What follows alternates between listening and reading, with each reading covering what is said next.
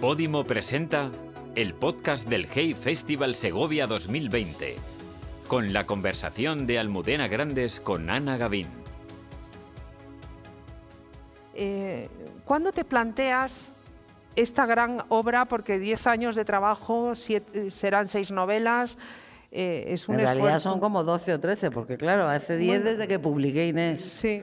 Pero la verdad es que todo esto arranca del corazón helado y de mi y de mi del descubrimiento que hice cuando empecé a preparar el corazón helado y hasta aquel momento yo creía que yo sobre la guerra civil española lo sabía todo, o sea que con lo que sabía tenía de sobra, ¿no? Entonces empecé a leer como para refrescarme la memoria y, y lo que descubrí con gran pasmo por mi parte fue que en realidad yo sabía muy poco, o sea, sabía cuatro lugares comunes, pero sabía muy poco de lo que había pasado. Entonces eh, me enganché a la historia contemporánea de España, podemos estar hablando de 2004. Me enganché, no me he desenganchado del todo, ¿eh? ya, ya puedo leer novela contemporánea, pero estuve al menos como 10 o 12 años enganchada rigurosamente. Solamente leía novelas sobre, sobre el siglo XX español, solamente veía cine español, solamente oía música española. Cuando no estaba escribiendo estaba mirando fotos de archivos eh, de aquella época. Fue como una especie de obsesión. Me acuerdo que mi amigo Rafael Reich decía, qué envidia me das, porque es que dentro de la obsesión se está siempre muy calentito. Fuera hace mucho frío. Yo le decía, sí, no te puedes imaginar el frío que hace fuera, ¿no? Entonces, en aquel proceso en el que yo no leía para documentar, ni leía para encontrar historias, yo leía para intentar comprender dos cosas. Primero, lo que pasó. Y segundo, ¿Cómo era posible que yo creyera que lo sabía todo cuando no sabía nada? Casi me importaba más la segunda respuesta que la primera. Pero en aquel largo proceso que duró mucho tiempo, yo me fui encontrando con historias estupendas, historias que prometían novelas, historias extraordinarias que no me cabían en ninguna parte. Yo estaba escribiendo El corazón helado, que es tardé cinco años en escribir esa novela, que, que contaba eh, la segunda generación del exilio, ¿no? Entonces yo no podía contar al mismo tiempo la segunda generación del exilio y la, y la posguerra en el interior, porque entonces en vez de mil páginas habría tenido tres mil páginas. Entonces yo no sabía qué hacer con esas historias tan estupendas de la invasión de Arán, por ejemplo, que siempre lo cuento, que lo encontré en un libro de Secundino Serrano y cuando lo leí tuve como una especie de taquicardia. No, porque era una cosa tan grande. Cuatro mil tíos tomando el Valle de Arán y teniéndolo diez, días en su poder, y esto no lo sabía nadie, ¿no? Siempre es como, ¡Ah! ¿y por qué no lo sé? ¿Y por no lo sé? Bueno, como no sabía qué hacer con todo eso, pues lo, lo fui apuntando todas estas historias en un cuaderno, porque a mí me encantan los cuadernos. Yo tengo cuadernos para todo. Cuaderno de novelas, cuadernos de ideas, cuadernos de todo. Tengo toda clase de cuadernos. Y había un cuaderno en el que fui apuntando estas historias. Acabé el corazón helado y no se me ocurría nada que escribir. Pasaron muchas cosas. Escribí un guion de cine con la historia de Arán, que me salió mal. Escribí una obra de teatro con la historia de Aurora, que tampoco me salió bien, porque esto no lo voy a contar hoy, porque podría, ya sería otra conferencia. Pero mi gran frustración es el teatro. Yo me paso la vida intentando escribir teatro y nunca me sale bien, porque yo soy narradora. Entonces yo subo un personaje a un escenario y le pongo a contar y en el teatro no hay que contar, en el teatro tienen que pasar cosas, pero a mí no puedo evitar. Bueno, pues estaba haciendo una, una obra de teatro sobre la historia de un psiquiatra que viene del exilio, Aurora Rodríguez Carballera, en Cienpozuelos, cuando de repente dije, bueno, ¿y por qué estoy haciendo yo estas cosas si lo que yo sé hacer es escribir novelas? Yo tendría que escribir novelas. Entonces, puse el contenido de aquel cuaderno idealmente sobre una mesa ideal y me di cuenta de que me salían seis novelas eh, y sobre todo de que ya había un modelo, ya había un modelo, que eran los episodios nacionales de Galdeos. ¿no? Aquí voy a abrir una pausa publicitaria para preguntarme cuántos escritores en la historia pueden crear un formato narrativo en el último tercio del siglo XIX que sea transitable en el primer tercio del siglo XXI, porque yo creo que no hay muchos y como tenemos que seguir defendiendo a don Benito siempre, de todas las acusaciones que se vierten sobre él, pues yo aparte de todo hago publicidad. Entonces, realmente ese formato ya estaba, o sea, ya estaba y había incluso un camino hecho, porque en los años 50 del siglo XX Maxau adoptó el modelo de los episodios nacionales para contar la guerra civil en el laberinto mágico. Entonces, para mí eso fue una emoción enorme. O sea, pensar que yo iba a tener la oportunidad de enganchar humildemente mi vagón a esa locomotora que tenía ese vagón detrás de Max, para mí fue una emoción enorme, pero sobre todo es que es la, solución narrativa que yo necesitaba, ¿no? O sea, ¿qué nos enseñó Galdós? A mí muchísimo, a mí muchísimas cosas, pero a todos nos enseñó, eh, pues eso, a contar la historia desde abajo a contar la historia no desde la perspectiva de los poderosos, sino a él lo que le interesaba eran los efectos de las decisiones que tomaban los poderosos sobre la vida cotidiana de la gente común. Y, los episodios nacionales son un intento de, de, contar, un intento exitoso o un logro, ¿no? Lo que logra es contar la historia de una nación desde la pequeña vida de la pequeña gente, ¿no? Y de muchas muchas visiones, casi con la vida cotidiana que, que te va contando. De la gente corriente, ¿no? Entonces decidí que ese era el, el, punto de vista que yo iba a adoptar y que yo iba a contar la posguerra desde abajo también. Pues vamos con Aurora. Vale, vale. Porque el la madre de Frankenstein, bueno, tiene muchos protagonistas, que de los que ya hablaremos de algunos de ellos, pero la protagonista principal es Aurora Rodríguez Carballera, una mujer muy avanzada para su época, mm, eh, conocida antes de la guerra, era de, las mujeres potentes de antes de los años 30, que mm, misteriosamente. Yo también había leído algo de ella, pero mm, cuando he leído tu novela es cuando también me he enterado que, vivió tantísimo, porque de esas cosas que, que, lo de mi hija Hildegard había una película, de esas cosas que vas... Sí. Y, bueno, es una mujer muy especial que además, mm, eh, eh, bueno, al final termina asesinando a su hija porque el modelo que ella había creado se le revela, ¿no? Y, eh, la novela empieza ya cuando ella ya está muy mayor, en Cienpozuelos, que es una mujer que está ahí, ¿no? Que no, que mm, yo creo que me imagino que olvidada o de abandonada, casi, abandonada sí, sí, de la mano de Dios. Hmm. Pero tú, en, ¿qué, qué, chip te dio el, bueno, me imagino que se, te saldrían por distintas lecturas, pero el que fuera la protagonista. Mira, yo conocí a Aurora cuando todo el mundo de mi edad en el 77, cuando Fernán Gómez hizo, esa película, mi hija Hildegard, mi hija Hildegard en la que Aurora eh, aparecía como una mujer cuerda. O sea, era una mujer odiosa, una madre castradora, una asesina, una parricida, eh, pero es una mujer cuerda, lo que aparece, una mujer cuerda y odiosa. Bueno, pues Aurora para mí era eso, pero en el año 89, cuando yo publiqué Las edades de Lulú, que yo iba mucho a las librerías, porque los escritores cuando publicamos la primera novela vamos mucho a las librerías a, ver cómo está colocada y a poner la nuestra encima de los montones de las demás. Que lo, siguen, eh, lo siguen haciendo muchos consagrados. ¿eh? Bueno, sí, no sé, yo eso lo hice con la primera y ya no lo he vuelto a hacer, pero con la primera lo hacía. Pues al mismo tiempo que mi novela apareció un libro, el manuscrito encontrado en Cienpozuelos se titulaba, eh, con una portada irresistible muy de los 80, bueno, era un fotograma de Frankenstein, de, un Frankenstein clásico, de una película muda de Frankenstein, y una foto de una señora que a mí siempre me ha parecido que era un general romano. Y el manuscrito encontrado en Cien Pozuelos, y lo miré, y resulta que era un libro eh, construido alrededor de la historia clínica de Aurora Rodríguez Carballeira. El autor, Guillermo Rendueles, es un psiquiatra asturiano eh, que hizo la residencia en Cienpozuelos, y cuando leyó la historia clínica de Aurora se quedó tan pasmado y tan abrumado que decidió publicarla y hacer un análisis irresistible. O sea, es un libro verdaderamente apasionante. Eh, que yo lo leí hace 30 años y llevo 30 años dándole vueltas a Aurora Rodríguez Carballeira, ¿no? que es una mujer que me fascina tanto que no soy capaz de odiarla, porque lo que yo aprendí en el libro Rendueles es que Aurora fue muchas cosas, pero antes de nada era una enferma mental. O sea, antes de ser madre, era una paranoica y era una mujer que tenía todos los ingredientes para haberse convertido en un icono de la mujer republicana, porque era una mujer inteligentísima, su hija era superdotada y ella también, cultísima, era autodidacta, porque apenas fue al colegio, pero su padre tenía muchos libros y ella se educó leyendo libros, como le dio la gana de la biblioteca de su padre.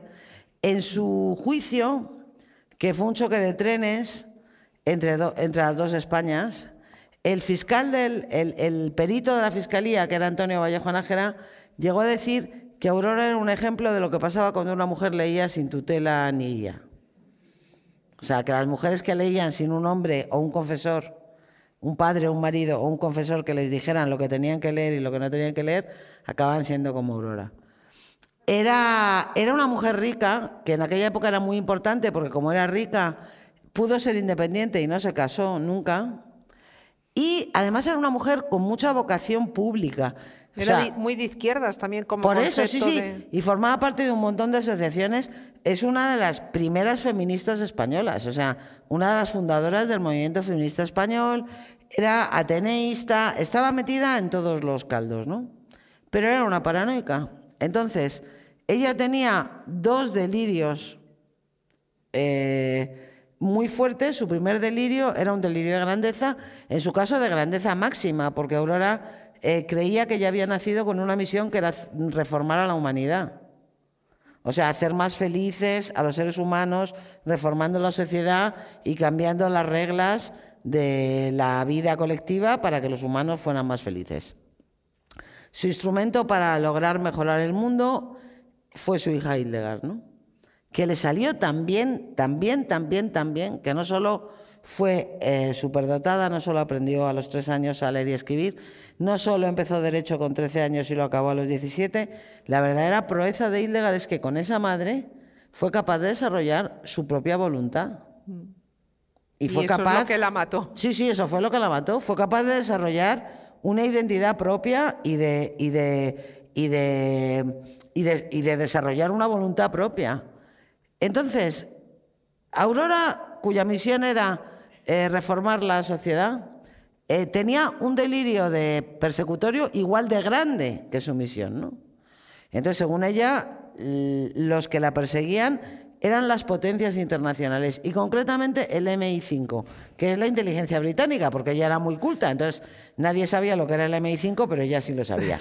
Entonces, esos eran sus enemigos, las potencias internacionales y especialmente el MI5. Cuando Hildegard la, va a ver para decirle que H.G. Wells el de la Guerra de los Mundos, que era un gran admirador de Hildegard, y Havelock Ellis, el sexólogo más famoso de Europa en aquella época, le habían invitado a dar unas conferencias al Reino Unido y que iba a ir sola porque le habían invitado solo a ella y que cuando volviera del viaje se iba a ir de casa porque ya no quería seguir viviendo con su madre, la interpretación que hizo Aurora fue mis enemigos han ganado. Mis enemigos han ganado, mis enemigos me la han arrancado, la han arrebatado mi hija ya no sirve para reformar la, a la humanidad, la han prostituido y la tengo que salvar y para salvarla la voy a matar. Es terrorífico, eh, pero Aurora era eso. Era eso hasta el punto de que en el año 42, y de ahí viene el título de la novela, en el año 42, como estaba en Cienpozuelo recluida y no tenía contacto con nadie, y además ya no se llevaba bien con nadie porque sus primeros años en el manicomio fueron estupendos porque ella descubrió que el manicomio se, adaptaba maravillosamente a sus fines. Entonces decidió organizar la sociedad en base al manicomio. Mientras la llevaron la corriente, todo bien. Cuando se dio cuenta de que no la tomaban en serio, se encerró en sí misma. Entonces, en el año 42, cuando se dio cuenta de que no tenía posibilidad de llevar a cabo su misión, eh, su delirio era tan fuerte que se dedicó a hacer muñecos de trapo. Eso te quería preguntar, que es terrorífico lo de es los verdadero, ¿eh? muñecos. Eh, bueno, es una, hay, una parte de, la historia de, Aurora que, narra, que narra el, bueno, el, protagonista, por así decir, que es el psiquiatra que, que la descubre en Cienpozuelos, ¿no? que cuando llega, cuando llega Germán le, choca porque hay unas frases muy bonitas al principio que estaba ahora recordándola que por las mañanas alguien tocaba el piano. Claro, a él le choca que va por los pasillos y, está oyendo tocar maravillosamente el piano, pero no sabe... Eso es verdad, ¿eh? Aurora tocaba maravillosamente el piano. y después narra una serie de cosas que, que ponen los pelos como escarpias, que son los muñecos que ella crea, porque una de las cosas que quería comentar con Almudena es que ella crea a esta Hildegard a su imagen y semejante, no sé con quién sería el padre, pero bueno, eh, casi una, Era un padre para que no reclamara a su hija. Un vitro, un in vitro casi, mm. ¿no? Pero Era cura, o sea que imagínate si eligió uno que no para que no reclamara a su hija. Mm. Pero el tema de los muñecos, y también al propio psiquiatra le dice yo todavía puedo engendrar. Ella todavía tiene... Es el delirio. Hay, hay una parte como, no sé si es maternal o, cómo lo ves tú, el tema de los muñecos y... Eh, es que su delirio, su delirio para ella era invencible. Entonces, ella necesitaba, seguía necesitando instrumentos para mejorar el destino de la humanidad, porque ese era su, su destino, según ella, ¿no? Ella había nacido para eso. Entonces, cuando se quedó aislada y abandonada dentro del manicomio, se dedicó a pedir tela y a pedir hilos y, se los daban porque pensaban que, bueno, que era terapia ocupacional, que iba a coser, que iba a hacer cosas. Ella, de hecho, le hizo un muñeco a la nieta del jardinero, de verdad, eso aparece en su historia clínica. Y luego lo que hizo fue un, muñeco enorme de dos metros de alto, con un pene erecto enorme también, para que se viera que era un hombre, porque Hildegard la había decepcionado, con, con un corazón eh, hecho con tela roja y durante se tiraba las horas muertas mirándolo para transmitirle su pensamiento y para animarlo. O sea, intentaba animarlo, igual que el doctor Frankenstein, intenta animar a un muñeco de carne, ¿no? Eh, de ahí viene el título de la novela.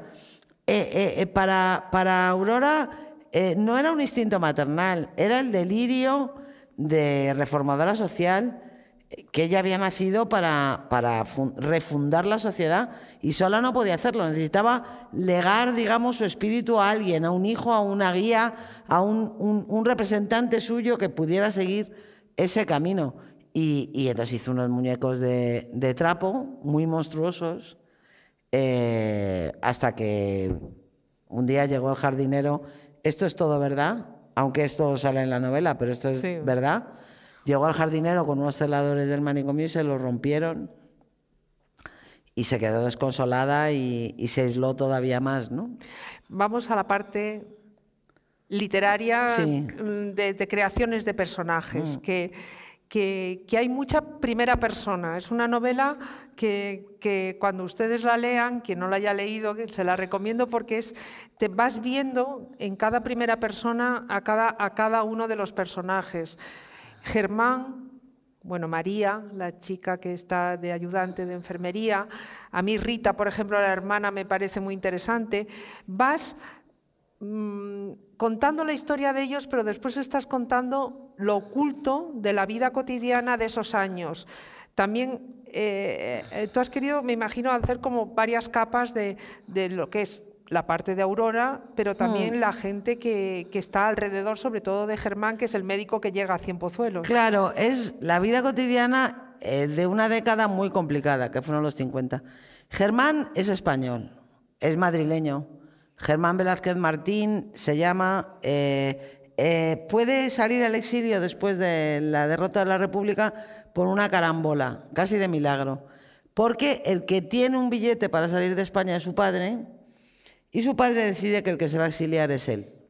Porque además su padre, que es psiquiatra, tiene un amigo en Suiza que le ha dicho que se haría cargo de su hijo y entonces decide que se va a exiliar su hijo en su nombre.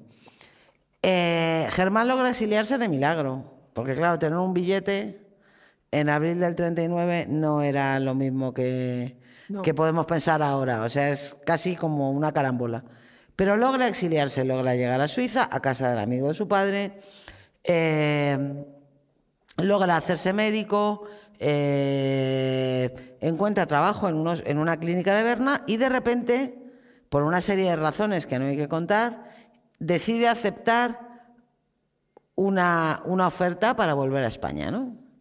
Entonces, él vuelve a España por muchos motivos, porque su vida en Suiza es una ratonera, porque eh, la oferta profesional es muy tentadora, también porque tiene complejo de, exiliado afortunado, que eso es una, reacción muy frecuente en las biografías de exiliados, no solo españoles. ¿eh?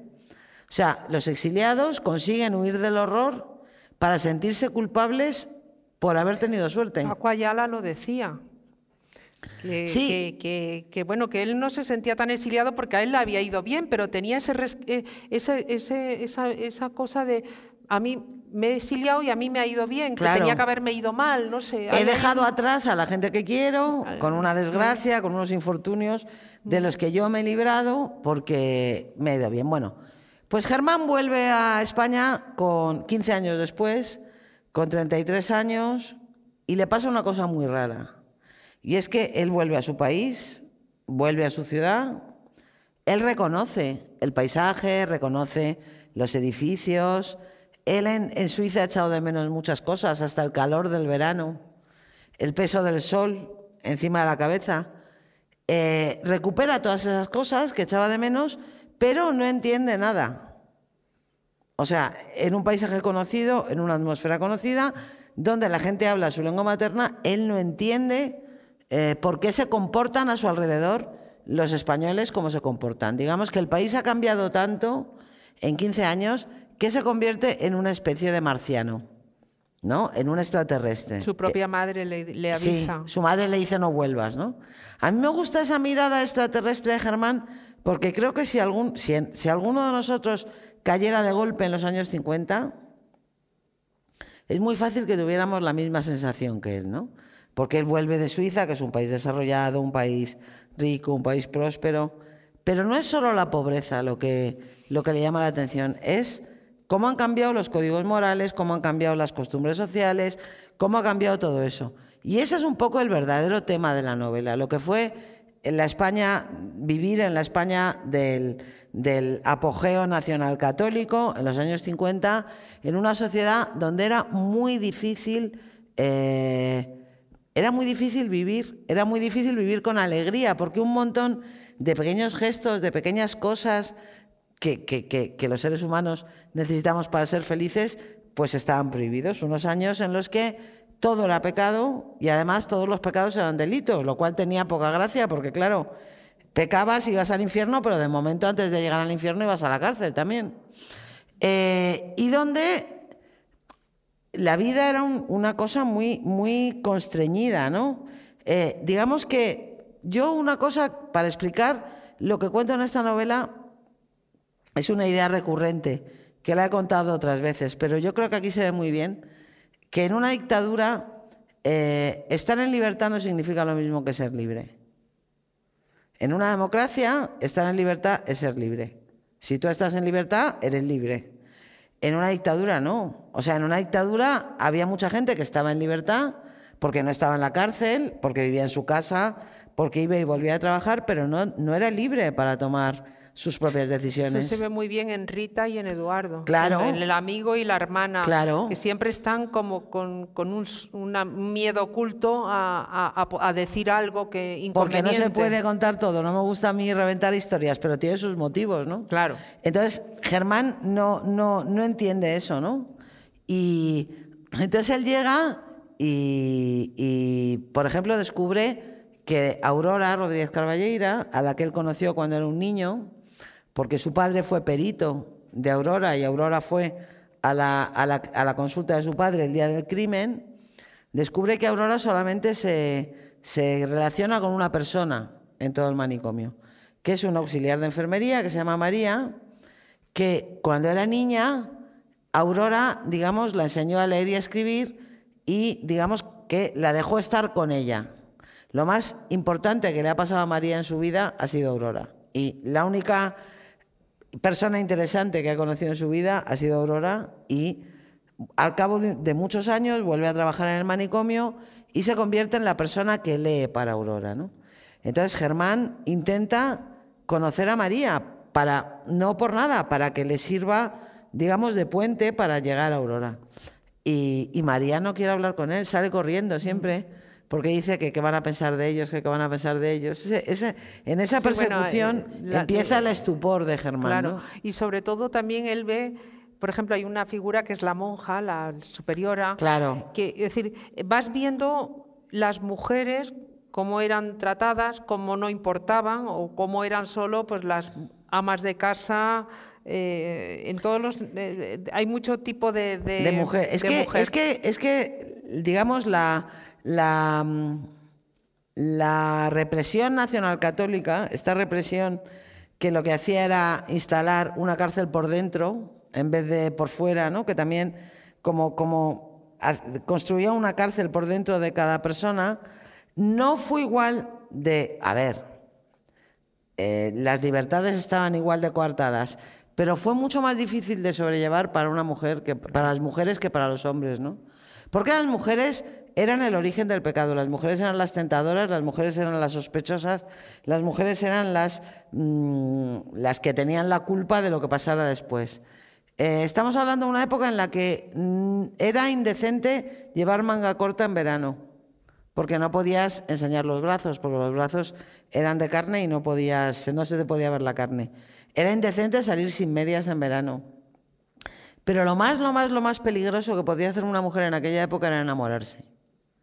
Porque como se te ocurriera enamorarte de algún hombre que no fuera el hombre que la sociedad creyera que te convenía y el hombre que estuviera dispuesto a casarse contigo por la iglesia, entonces te convertías en una mujer marcada. O sea, en los años 50 en España abundaban las mujeres marcadas, que eran desechos sociales.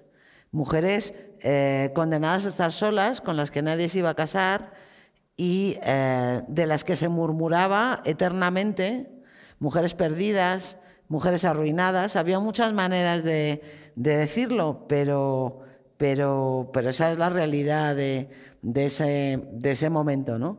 Y, y en un manicomio también. O sea, luego, ¿qué ocurre? Que el manic- un manicomio de mujeres era casi un no lugar, porque en un manicomio de mujeres es el sitio donde vive la gente que menos importaba. Primero porque eran mujeres y luego porque eran enfermas mentales. Y luego subsidiariamente porque los manicomios eran eh, muy útiles para mm, determinadas situaciones. O sea, un hombre con dinero y con un amante joven, por Podía ejemplo, podía desprenderse del problema que representaba su mujer haciéndola ingresar, ¿no? En- en- con, con- con cualquier excusa, ¿no? Depresión, si tu marido te pone los cuernos es bastante fácil. Deprimirte o ataques de rabia, si tu marido te pone los cuernos y te quiere meter en un manicomio es bastante fácil. Tener, o sea, era relativamente fácil incluso en los 70, en los 60 y en los 70, aunque ahora esto parezca una enormidad, eh, los manicomios eran una solución para las hijas eh, rebeldes, ¿no? Esas hijas que daban disgustos y que no se sometían a la, a la autoridad de la familia podían pasar una temporada en un manicomio. Es que estamos hablando realmente de, un infierno. ¿eh? Y claro, eh, todo esto aparece en la novela, Ah, en la historia de, una esquizofrénica, eh, Rafaela, muy guapa, que es un problema. Es un problema porque realmente la desprotección en la que vive es absoluta. Nadie puede garantizar la seguridad de, de esa chica y pasan cosas eh, complicadas y terroríficas, ¿no? Eso pasa porque sucede la novela en un, en un manicomio de mujeres. Y efectivamente hay dos superioras, una previsible y otra imprevisible. Sí. A la imprevisible la echan. Pero que en general todas las mujeres que hay en la novela, reales o no reales,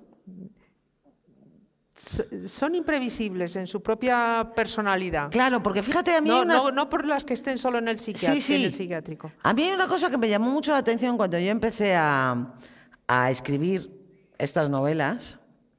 Eh, yo veo mucho cine español porque el cine tiene una virtud mm, para, para, para documentar una época que consiste en que las películas dicen mucho más de lo que viene en el guion.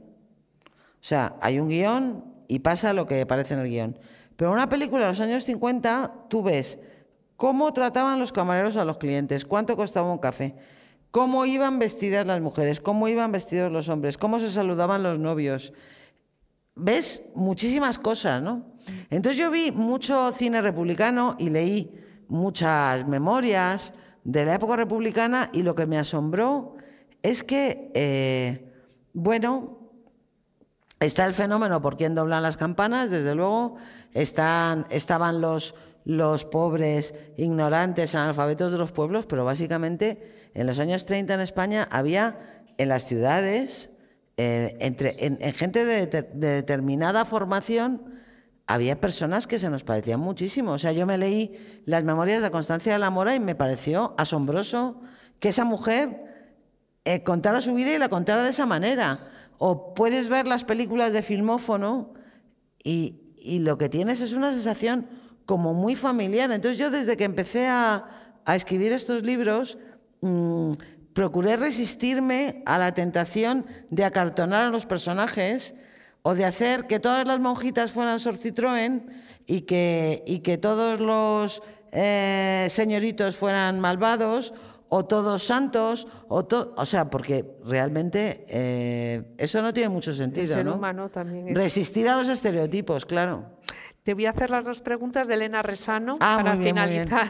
Una de ellas es, eh, hablando de las mujeres, de que estábamos comentando, dice, en tu libro hablas también de esas mujeres que no tuvieron elección, mujeres que no pudieron ser libres, elegir marido, profesión, estilo de vida. Hoy seguimos pidiendo paso. ¿Crees que debemos estar en consejos de administración o puestos de dirección por una ley de discriminación positiva o debería ser un puesto que se valore simplemente por nuestro talento? Pues mira, es que eh, este es un tema muy complicado, porque claro, cuando te hacen esta pregunta, lo primero que tú dirías es, no, no, no, no, mejor que cada una llegue por su talento. Pero es que yo tengo 60 años y llevo 40 años oyendo que las mujeres llegarán solas a formar parte de los consejos de administración y el techo de cristal está ahí y no hay manera de romperlo. No hay manera de romperlo década tras década tras década, lo cual ha cambiado mucho mi percepción sobre la, sobre la discriminación positiva, que yo comprendo que contada de esta manera parece injusta, toda discriminación parece injusta, pero es que yo creo que el techo de cristal es imposible romperlo a base de talento, al revés, creo que es el techo de cristal asfixia el talento. O sea, que mientras exista, eh, el talento de las mujeres se va, va, a seguir siendo despilfarrado, ¿no? Entonces, digamos que, a mí no me importaría, me parecería bien que se obligara a las empresas a, contar con mujeres en las, en las últimas mm, etapas de, de, la administración y no digamos ya el Estado, y no digamos ya el Estado. No digamos ya el Estado en, universidades públicas donde hay muchísimas más mujeres dando clase que hombres y muchísimas menos catedráticas. Hay muchísimas más jueces, mujeres que hombres, pero no hay, no hay casi mujeres jueces en el Supremo, ¿no? O sea, eso es evidente que ese techo está ahí y que hay que menearlo. Y por último, porque me están haciendo señas, vale. Eh, me pone, otra pregunta de Elena.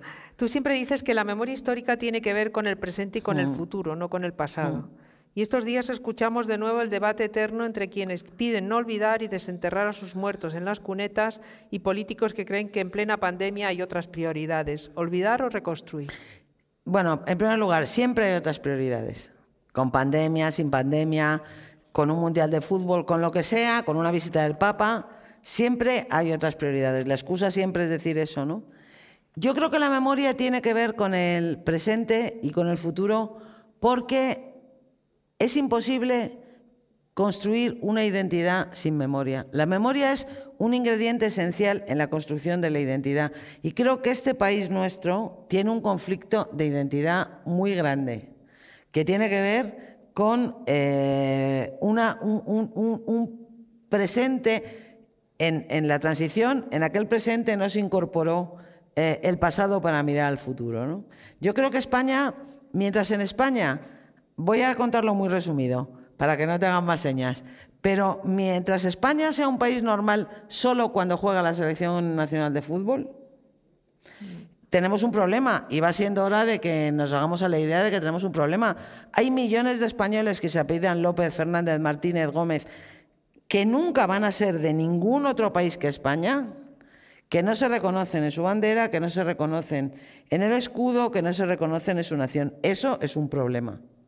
Entonces, como los países no pueden hacer terapia, que es lo que le haría falta a este país, yo creo que es fundamental resolver el tema de la memoria para resolver los conflictos de identidad de este país. Pues muchísimas gracias, Almudena. Muchísimas gracias a ti. Les, les mm, convino a que, a que lean La madre de Frankenstein, bueno, cualquiera de las novelas de Almudena es una maravilla y se disfruta muchísimo. En, el confinamiento, además, afortunadamente, lo veníamos hablando en el coche, se ha vuelto a leer mucho en este país y, bueno, y nos alegramos por la parte que nos, nos toca a los editores. Y, bueno, bienvenidos al GEI, que, esperemos que, siga todo estupendamente en estos días. Y de nuevo, gracias, Almudena. Muchas gracias a ti, Ana, y muchas gracias a todos ustedes por venir.